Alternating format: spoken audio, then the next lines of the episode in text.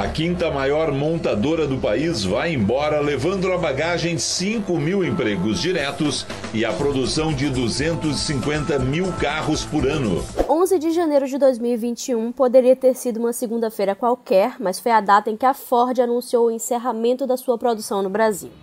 A decisão da Ford de encerrar as atividades é uma decisão que vai destruir 72 mil postos de trabalho.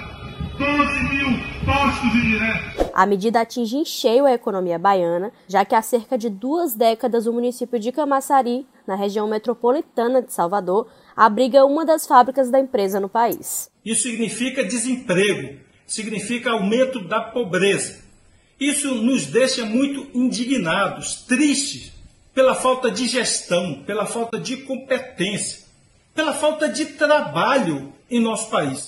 A reação ao anúncio foi imediata, com protestos, queixas, tentativas de negociação e também anúncios sobre a intenção de atrair outras empresas para ocupar o espaço deixado pela Ford e até mesmo usar a estrutura já pronta da sede da fabricante de automóveis. Mas por enquanto, sem soluções concretas à vista, a gente lida aí com uma segunda onda da pandemia da Covid-19, uma economia que não se recuperou nem da primeira onda e agora ainda mais desemprego na Bahia. Com isso, o episódio de número 60 do terceiro turno aborda o impacto da saída da Ford da Bahia no setor de empregos. Começa agora o terceiro turno. Um bate-papo sobre a política da Bahia e do Brasil.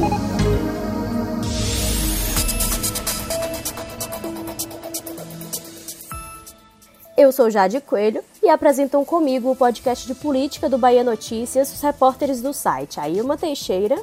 Oi, oi. E Bruno Luiz. Oi, gente. Bom, essa foi uma semana de que a decisão do tema do terceiro turno não demorou muito, né? Todo mundo ah, foi unânime de que seria o anúncio da Ford de fechamento de fábricas no Brasil.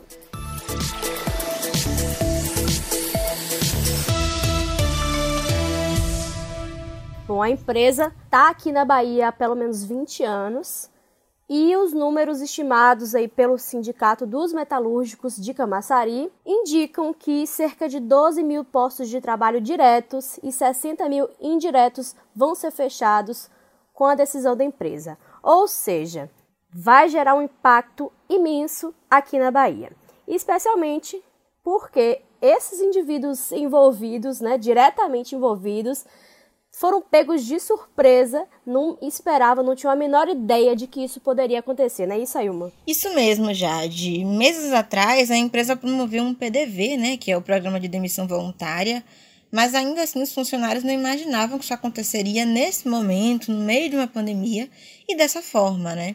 A gente viu ao longo desses três dias muitos profissionais dizerem que tomaram conhecimento da medida pela imprensa, eu conversei com um inspetor de qualidade da Ford e diretor de comunicação do sindicato, Cleiton Alder, que me disse que eles estão totalmente no escuro. Tivemos programa, onde tivemos números X de ader que aderiram ao programa, uhum. e nós estávamos conversando é, em torno já do novo produto. Acertamos o novo produto, acertamos PLR no período de quatro anos, nós temos um acordo coletivo assinado durante quatro anos, uhum. foi firmado com a empresa.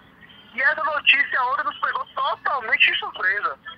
Não tinha indicativo nenhum que isso podia acontecer, até porque nós tínhamos assinado um acordo onde traria esse acordo, nos garantia mais três produtos que daria, garantia a sustentabilidade da fábrica né, durante esse período. Alder me disse que o presidente do sindicato, Júlio Bonfim, foi convocado para uma reunião com a empresa na segunda-feira crente queria discutir né, esses benefícios que ele citou no áudio, só que na verdade era para informar que a empresa estava de saída definitiva do Brasil. E aí, surpreendendo os milhares de funcionários, a Ford suspendeu a operação. Pelo menos aqui na Bahia, até o dia 13, quarta-feira, que é quando a gente grava né, esse podcast. E Alder me disse que eles não sabiam como é que seriam as coisas daí em diante, já que o anúncio para a unidade de Camaçari foi de fechamento imediato. Além deles, também os governantes ficaram muito surpresos, né? O prefeito da cidade de Camaçari, Elinaldo do DEM, e o governador Rui Costa, assim como também o presidente da Federação das Indústrias da Bahia, Renato Alban, todos lamentaram esse ato inesperado da Ford, né? E ao que tudo indica, também irreversível. E o impacto não é só na, na Bahia, né? Porque é uma decisão de âmbito nacional. Portanto, a Ford encerra sua produção nas fábricas de Taubaté, há mais de um século em atividade, e da Troller, na cidade de Horizonte, no Ceará. É, e segundo esse comunicado da própria empresa, é, lá nos casos de Taubaté e Camaçari, o encerramento vai ser imediato, é, foi imediato, com a manutenção apenas da fabricação de peças por alguns meses, para garantir que elas terão é, disponibilidade de estoque. Já a unidade do Ceará, ela vai funcionar até o quarto trimestre desse ano. Por outro lado, serão mantidos o campo de provas em Tatuí, no interior de São Paulo, a sede regional lá na capital paulista e o centro de desenvolvimento de produto aqui na Bahia, em Camaçari. Bom, é, a justificativa apresentada pela Ford, né, é de que a empresa sofreu perdas significativas por causa da pandemia da Covid-19, que a gente ainda está sofrendo com isso, ainda está acontecendo, infelizmente, e que a empresa estaria aí mudando para um modelo de negócios que eles classificaram como ágil e enxuto, que estaria sendo alinhado a umas metas e mudanças e reestruturação na América do Sul. Que eu adoro essas notas dessas empresas, né? Você tá demitindo um monte de gente, tá fechando fábrica, mas você sempre sai por cima, né? Um modelo de negócios ágil, enxuto, como se você realmente tivesse fazendo isso pra. e, e tentando é, é, levar isso para as pessoas como se fosse uma, uma notícia boa, né? As palavras que eles mais gostam, Bruno, são modernização e eficiência. É. é sempre esse o propósito. Não fica muito longe das notas que a gente vê em relação aos passaralhos, né? Nas redações, que são nessa mesma linha. Triste. É isso. Nossa, mesmo. que horror, mas pior que é. Foi uma comparação certeira essa daí. Sim, é um riso de nervoso. Ainda mais que a gente tá vendo isso acontecer acontecer em algumas redações aqui da Bahia, né? Sim, Mas enfim, voltando ao tema principal do podcast de hoje, depois desse anúncio, muitos políticos né, e entidades aí é, começaram a especular, fizeram suas apostas, e uma delas é de que o problema realmente está no Brasil. E aí entram as especulações sobre a aprovação de reformas que, como a tributária, e o custo Brasil, que é aquele conjunto de questões estruturais, burocráticas, trabalhistas e econômicas que podem impactar no crescimento da produção industrial e também de outros setores, né? E aí, a Confederação Nacional da Indústria, a CNI, por exemplo, foi uma dessas entidades que se pronunciou e ressaltou que a saída da Ford foi um alerta para o governo federal. É, só que os gestores defendem que falta de incentivo não foi, porque o governo do estado afirma, por exemplo, que deu, concedeu 900, 948 milhões em benefícios fiscais à empresa entre 2018 e 2020.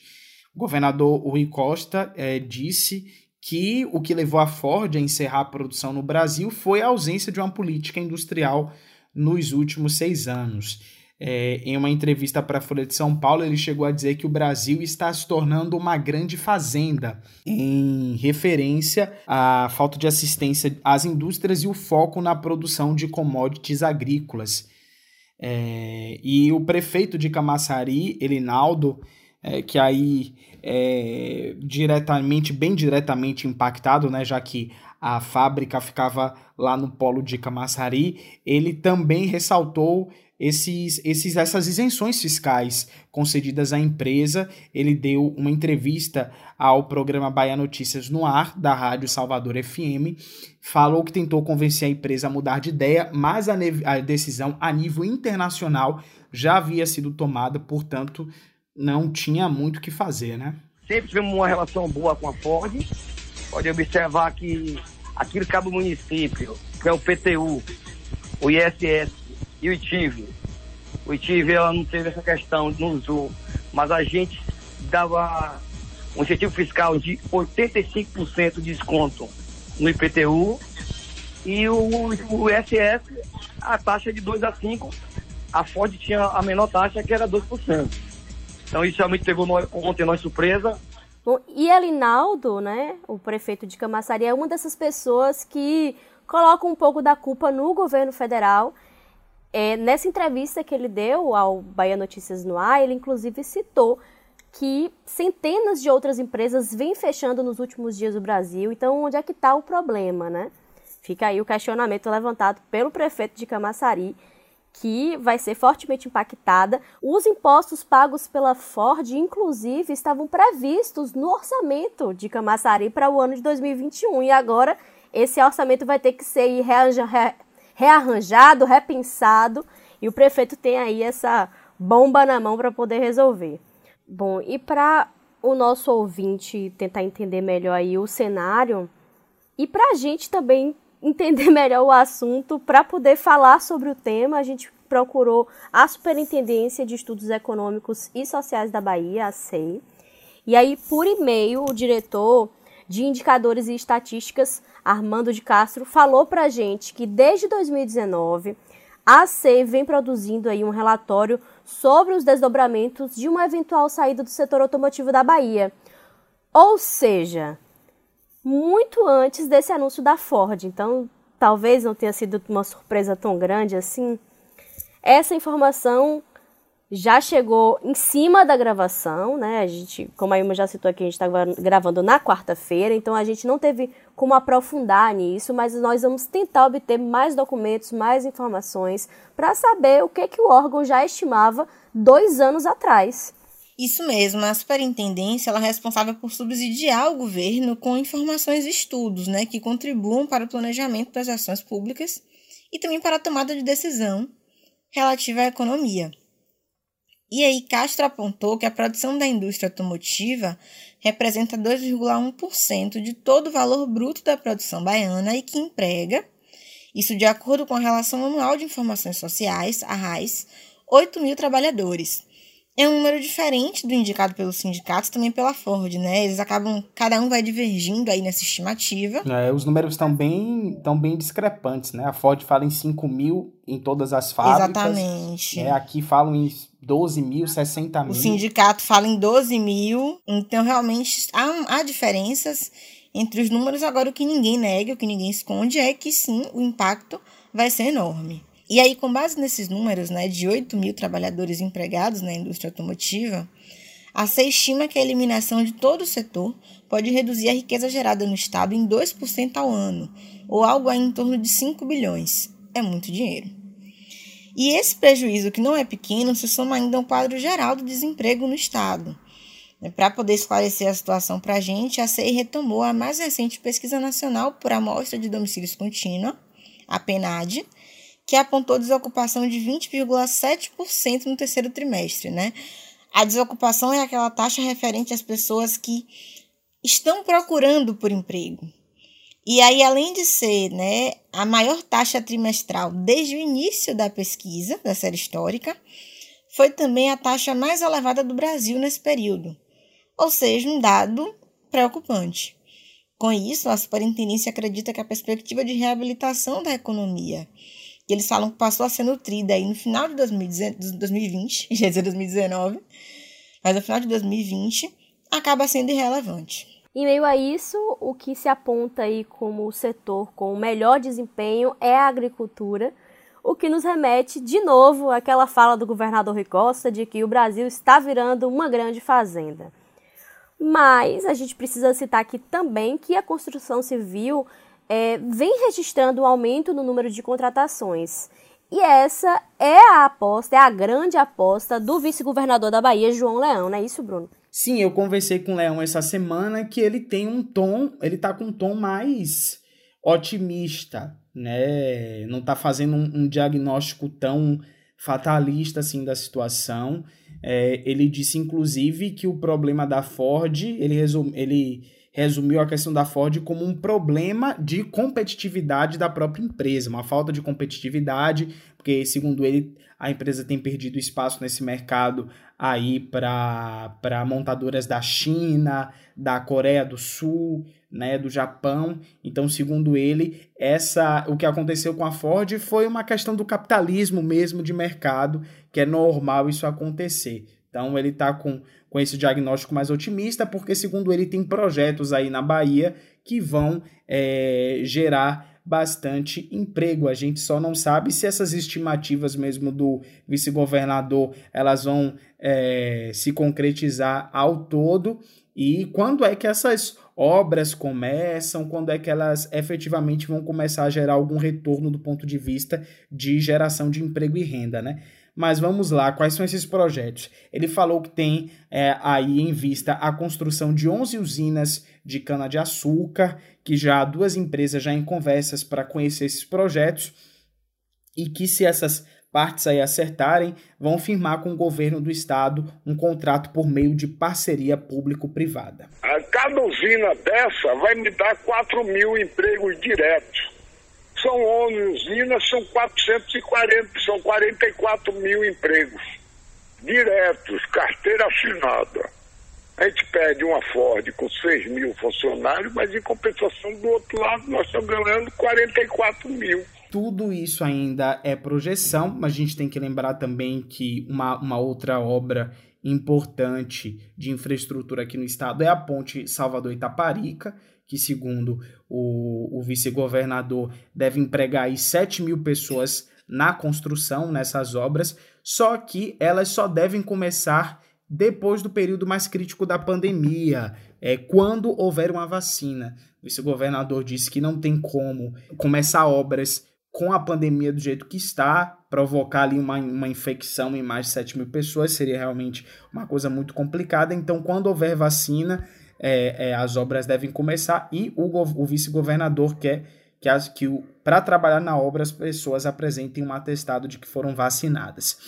É, saindo de, do vice-governador para o governador Rui Costa, Rui disse que está buscando alternativas para substituir a fábrica em Camaçari. Ele anunciou que na semana que vem é, vai é, a Brasília para ter reuniões com as equipes econômicas das embaixadas de países asiáticos para garantir apoio a empresas. É, ele disse aí que vai tentar com o Japão, China, com a Coreia do Sul. É a China que o governador sempre recorre, né? A gente já está virando aqui quase uma uh, uma colônia da China. É, de, a gente tem muita. Tem, tem, é, o governo assim está buscando muitas parcerias com os chineses, mas vale lembrar que apesar de estar essas alternativas é, estarem sendo buscadas, né? Nada disso é para ontem. O próprio Rui disse que não pretende criar a ilusão de que na próxima semana vai ter uma empresa nova em Camaçari, então que essas discussões são para médio ou longo prazo. E além disso, o gestor também anunciou a criação de um cadastro específico, né, para os profissionais que vão ser demitidos da montadora. Uma ferramenta aí que deve colaborar na recolocação desse pessoal no mercado de trabalho, né? Muita gente que estava empregada e de repente perde o emprego, então é uma forma de tentar otimizar a recontratação desses profissionais. Mas enquanto isso, né, o governador já está aí se mobilizando para tentar buscar uma outra empresa, mas o Sindicato dos Metalúrgicos ainda não desistiu da Ford.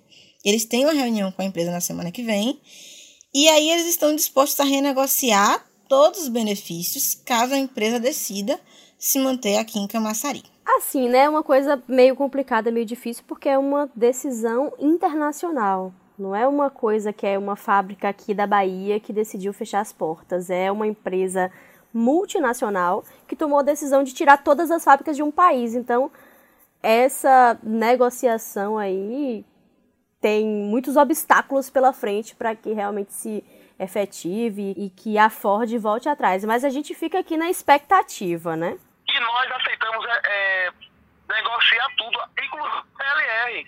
Uhum. PLR, nós aceitamos é, negociar plano de saúde, nós aceitamos negociar até questão de alimentação, na tentativa de manter a empresa aqui. Quando a gente fala negociar PLR, uhum. é até zerar PLR. Porque assim, nós não esse esforço de tentar manter a empresa aqui. A gente vai ficar na expectativa, acompanhando todo o desenrolar dessa situação, né?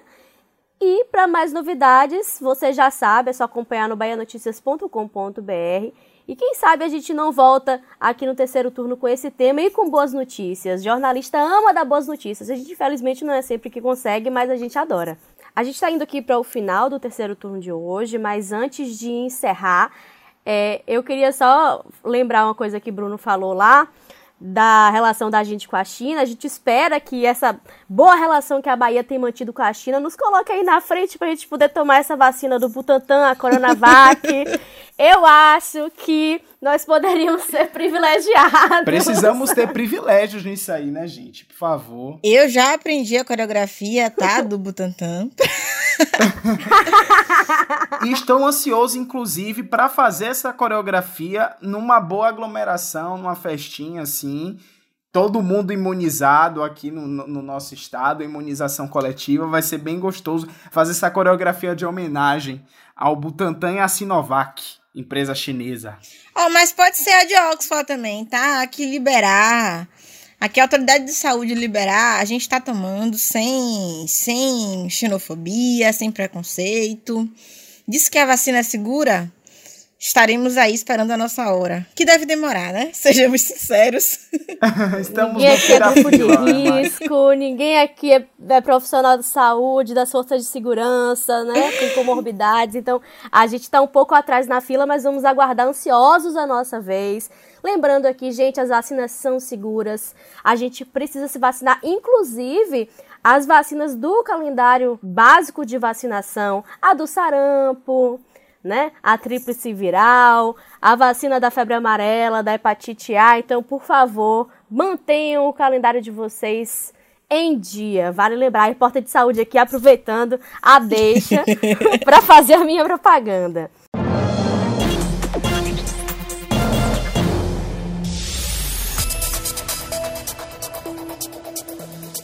Bom, até a semana que vem, sempre um prazer falar com vocês. E o terceiro turno volta na próxima sexta-feira. Até mais, pessoal. Até a semana que vem. Tchau, tchau, gente. Vem com bumbum tantan. Conta pra gente o que, que você achou do terceiro turno de hoje. Manda uma mensagem para o Twitter do Bahia Notícias ou poste o seu recado em qualquer rede social usando a hashtag Terceiro Turno BN. O programa é gravado das nossas casas e tem a apresentação dos repórteres Ailma Teixeira, Bruno Luiz e Jade Coelho. Os áudios utilizados são do Bahia Notícias, da Rádio Salvador FM, do Governo do Estado, do Sindicato dos Metalúrgicos de Camaçari e da TV Band. A edição de som é de Paulo Vitor Nadal e o roteiro de Ailma Teixeira.